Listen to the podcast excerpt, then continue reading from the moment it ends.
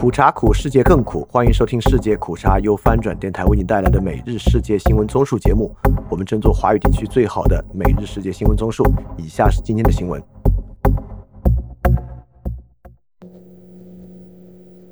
首先是中国新闻。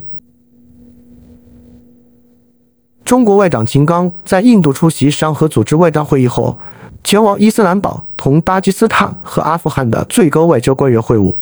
秦刚对塔利班外长说：“中国始终坚定同阿人民站在一起，并同时要求塔利班打击包括东伊运在内的恐怖势力。”穆塔吉表示：“阿富汗绝不允许任何势力利用阿领土从事反华活动，希同中方在‘一带一路’框架下加强经贸、人文、基础设施建设等领域合作。”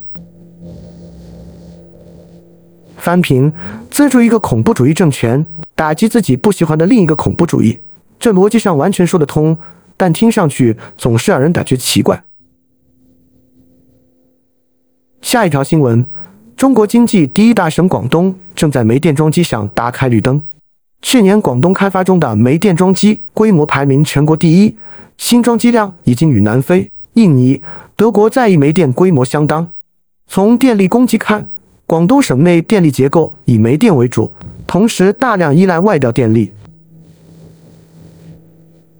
翻平，这条新闻要结合着今天很多的气候危机新闻一起看，来看我们是不是墙内人一直以为的那个全球唯一以实际行动进行环保的国家。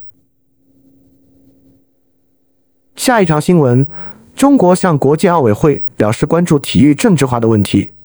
中国国务院总理李强在北京会见国际奥委会主席巴赫时提出了这个问题。此前。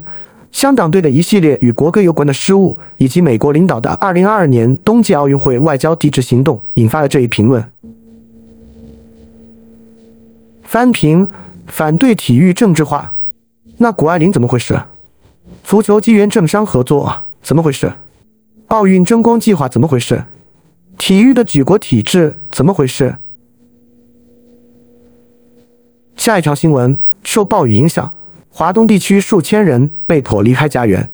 预报员警告，在未来几天，中国南部和东部地区还将遭受更多暴雨、雷电和大风。到目前为止，江西已有三十多万人受到洪水影响，洪水袭击了村庄、城区，并在部分地区摧毁了庄稼。翻评：今年超级厄尔尼诺现象可能带来比较极端的洪涝和干旱。然后是亚洲新闻。日本首相岸田文雄周日对韩国人表示，当他想到韩国在日本殖民统治期间遭受的苦难时，会感到痛心。这是日本领导人十二年来首次访问首尔，是韩国总统尹锡悦三月日本之行的回访。尹锡悦表示。面对日益加剧的国际危机，存在未解决的历史问题，并不代表两国不能采取进一步措施来深化关系。他希望两国关系能够好过以往任何时候。下一条新闻：阿拉伯国家已同意重新接纳叙利亚加入阿拉伯联盟。十多年前，在叙利亚总统巴沙尔·阿萨德残酷镇压民众起义后，其成员资格被终止。上周日齐聚开罗开会的阿盟外长们，经过投票决定重新接纳叙利亚。此前，阿拉伯各国与叙利亚的关系在近几个月解冻，各方安排了一系列高调访问。由沙特领导的外交活动聚焦于整个地区应该如何与阿萨德政权重新接触。翻评：这是以沙特阿拉伯为主的国家希望重构中东地缘政治的尝试，但非常困难。阿盟的前领导国家是埃及。伊拉克和叙利亚，其后慢慢转向沙特等海湾合作委员会国家，内部矛盾重重，不仅有宗派宗派矛盾，还有彼此互相攻伐的纠葛，还有沙特与瓦哈比教派的关系等，也属于被野心维系的组织，而不是实际协约，很难长久。下一条新闻：超级厄尔尼诺威胁印度季风雨季，影响关键农作物。厄尔尼诺气候模式预示着更热。更干燥的条件可能使印度原本就不太理想的雨季变得更糟。印度近十四亿人口中有近百分之六十的人直接或间接依赖农业为生。下一条新闻：越南创下有史以来最高气温，当当超过四十四摄氏度。专家预测，由于气候变化，这一记录将很快被打破。记录出现在北部的青花省，官员警告民众在一天中最热的时候待在室内。该地区的其他国家也经历了极端高温。泰国西部马克省报告了与记录持平的四十四点六摄氏度。下一条新闻：东盟推动缅甸和平进程，与低调合作伙伴中国、印度、日本展开合作。东盟国家参与了包括印度、中国、日本和孟加拉国在内的低调对话，以协助缅甸解决危机。分析师表示，引入低调合作伙伴可能是一个受欢迎的举措，但不太可能导致东盟对缅甸的立场发生重大变化。翻评：缅甸当前军政府的一大资金来源便是为中国提供稀土矿藏，加入到中国的稀土能源霸权格局中。这促使我们希望军政府长期掌权，而不是亲美的民选昂山素季派。所以，不知国内的人会怎么看？为了我们的国家经济战略利益，牺牲一下缅甸人民。然后是科技新闻：中国工信部就汽车整车信息安全技术要求等四项强制性国家标准发布征求意见稿，要求车辆不得直接向境外传输数据。车辆应采取安全防御机制，保护存储在车内的关键数据，防止其被非授权删除和修改。翻评：其实，作为一个中国人，车内数据是否直接向境外传输的恐惧，会远远小于车内数据是否直接向政府传输的恐惧。反正乘坐出租车和滴滴，车内对话已经直连政府数据了，还是需要谨言慎行。国家炒作的都是境外威胁。但实际上，对普通公民都是行政权的威胁。下一条新闻，在一份顶级科学期刊的编辑委员会上，超过四十位著名科学家集体辞职，以抗议出版巨头艾斯维尔的贪婪。该期刊神经影像学的整个学术委员会，包括来自牛津大学、伦敦国王学院和卡迪夫大学的教授，在艾斯维尔拒绝降低出版费用后辞职。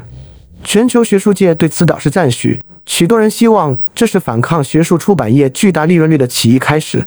这些利润率超过了苹果、谷歌和亚马逊。我们关注财经方面。中国央行公布，四月末中国外汇储备环比增二百零九亿美元至三点二零五万亿美元，外储规模创于一年新高，并连两个月录得正增长。正向估值效应和资本流入继续助力外储规模上升。下一条新闻：美国四月就业增长加快，且薪资增长强劲，表明劳动力市场持续强韧。这可能迫使美联储在继续抗击通胀之际，在更长时间内保持高利率。就业报告还显示，失业率回落到百分之三点四的逾五十年最低水平。翻评奇怪不奇怪？就业增长快，薪资增长强劲，对整体经济体在一定时间居然是的负面的事情，这可能就是经济系统的复杂吧。因此，对于我们这边政府直接以债务下场，通过国企和行政招聘创造的就业机会，到底多经济是好是坏，是个值得考虑的问题。下一条新闻：美国圣路易斯联储总裁布拉德表示。对于美联储六月会议是加息还是按兵不动，他愿意持开放态度。布拉德说，他认为目前达到的百分之五至百分之五点二五区间仍只是可能需要的利率水平的低端。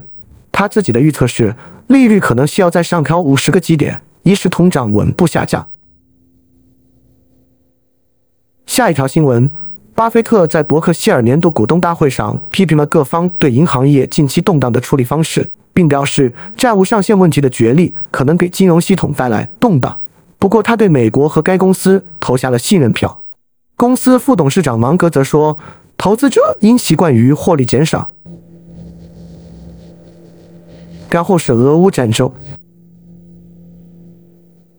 瓦格纳雇佣军首领普里戈金上周五刚刚抱怨弹药匮乏，损失不值，意图撤兵。周日，他又重新表态。称已经得到俄罗斯更多武器支持，暗示会把仗继续打下去。翻评：就像我们之前说的，看来这是一种施压手段吧。下一条新闻，乌克兰军方周日表示，俄罗斯军队正在疏散扎波罗热核电站所在城镇的居民，乌军也将很快发起反攻，夺回被俄罗斯占领的土地，包括扎波罗热。乌军在声明中称，俄军正在优先疏散拥有俄罗斯护照的居民，将他们转移到亚速海沿岸的贝尔迪亚斯科港和普里莫尔斯克城镇。下一条新闻，据卫星空气污染监测数据显示，俄罗斯经济的工业部门正在衰退。《华尔街日报》的一份报告显示，衰退程度可能比莫斯科官方报告的还要严重。截至四月，俄罗斯工业区的污染减少了百分之一点二。年降幅为百分之六点二。下一条新闻，捷克总统认为，西方因为在俄罗斯乌克兰战争中无法取得完全胜利的事实做好准备。他表示：“我认为我们应该尽一切手段鼓励乌克兰人，并支持他们取得成功。但在内部，我们也应该为其他可能发生的情况做好准备。”塔维尔表示：“基辅明白，他们不应该低估俄罗斯人。”因为他们有足够的人力，尽管装备陈旧，数量可能较少，但他们仍然拥有大量的火炮和弹药。下一条新闻：土耳其拒绝了华盛顿提议将土耳其从俄罗斯购买的 S 四百反导系统发送至乌克兰的提议。土耳其方面表示，美国认为从俄罗斯购买的 S 四百系统应使土耳其退出 F 三五战斗机项目。并建议土耳其将系统的控制权移交给美国或其他国家，如乌克兰，以抵抗俄罗斯的进攻。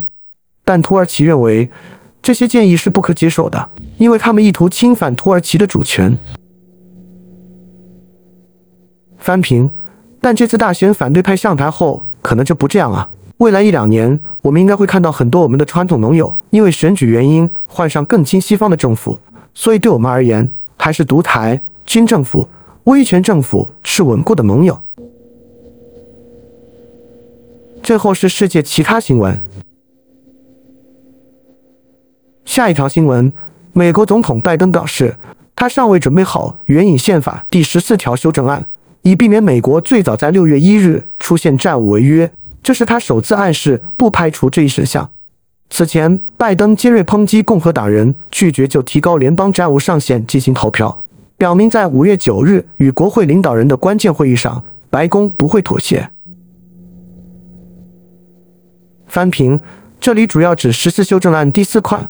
第四款规定的是，对于法律批准的合众国公共债务，包括因支付平定作乱或反叛有功人员的年金而产生的债务，其效力不得有所怀疑。但这如果引发法律争议，恐怕无法在现任最高法院取得支持。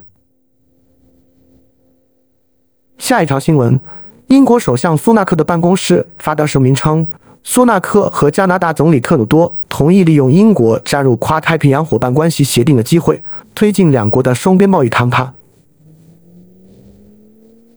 下一条新闻：美国德克萨斯州达拉斯北部一家购物中心周六发生枪击事件，包括枪手在内，共九人死亡，最小遇害者只有五岁，另有至少七人受伤。美国媒体通过正在搜查的执法人员获悉枪手身份，此人名叫加西亚，是三十三岁男性。两名执法人员称，枪手可能信奉白人至上主义。下一条新闻：美国德克萨斯州布劳斯维尔市一名司机驾驶越野车，在无家可归者和伊林收容所附近的公车站撞向人群，造成七人死亡，六人受伤，其中有些人伤势严重。大多数伤亡者是委内瑞拉人。肇事司机已经被捕，被送往医院治疗，并且接受毒品和酒精测试。目前还不清楚这起事件是否是故意行为。有美国媒体最初引述警方的话说：“看起来似乎是故意袭击。”下一条新闻：意大利工业部长阿道夫·乌尔索周四呼吁召开关于意大利最受欢迎的主食——意大利面价格危机的会议。意大利面价格上涨幅度超过国家通货膨胀率的两倍以上。下一条新闻：法国生态转型国家委员会警告称，法国必须为全球变暖四摄氏度的现实做好准备。生态转型国家委员会是由地方政府、非政府组织、工会、雇主和议员代表组成的团体。翻平，这是大幅突破极值的设定，到四度大概会在二零五零年之后，将意味着非常严重的气候危机。好，以上就是今天所有的新闻节目了，非常感谢你的收听，也欢迎在 p a 赞助泛展电台赞助链接在 Show Note 中可以看到。那么苦茶苦，世界更苦，明天我们不见不散。